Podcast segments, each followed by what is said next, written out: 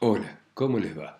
Esto es Lecturas desde Santa María de los Buenos Aires, esta ciudad imposible en este continente impracticable. Y vamos a continuar leyendo este relato famoso de Edgar Allan Poe, El pozo y el péndulo, donde nuestro prisionero está en un pozo oscuro esperando conocer de alguna manera cuál va a ser la tortura y la muerte destinada para él. Y continúa de esta manera. Durante unas horas estuve despierto por la agitación de mi espíritu. Por último, me volví a dormir. Al despertarme, igual que la primera vez, encontré al lado mío una jarra con agua y un pan. Tenía una sed terrible y me tomé de un trago toda la jarra de agua. Algo debía tener esa agua, porque apenas tomé sentí un deseo imposible de evitar de dormir. Y entré en un sueño que se parecía a la muerte. Nunca supe cuánto tiempo duró ese sueño, pero cuando abrí los ojos pude distinguir lo que me rodeaba. Había una extraña claridad sulfuria, cuyo origen no pude adivinar, pero podía ver el aspecto y la magnitud de mi cárcel. Me había equivocado con respecto a su tamaño. Las paredes no podían tener más de 25 yardas en lo que respecta a su circunferencia.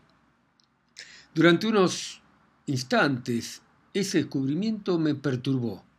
La verdad fue una perturbación infantil porque, dadas las circunstancias horribles en las que estaba viviendo, ¿Qué importancia podían tener las dimensiones de mi prisión?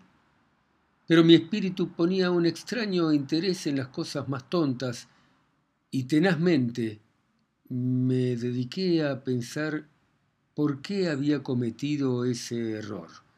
Finalmente entendí por qué me había equivocado. En mi primera exploración yo había contado 52 pasos hasta que caía al suelo y en ese instante estaba seguramente a un par de pasos del trozo de tela. Había efectuado casi todo el circuito de mi prisión, entonces me dormí y cuando me desperté necesariamente tuve que retroceder, creando así un doble circuito, con lo que asumí que mi prisión debía tener el doble del tamaño que yo había pensado. La confusión me impidió entender que había empezado la vuelta por la pared de la izquierda y que estaba terminándola por la derecha. También me había equivocado en relación a la forma que tenía mi prisión. Tanteando el camino había encontrado un montón de ángulos, deduciendo la idea de una gran irregularidad. Tan fuerte es el efecto de la oscuridad absoluta cuando se sale del sueño o de la inconsciencia.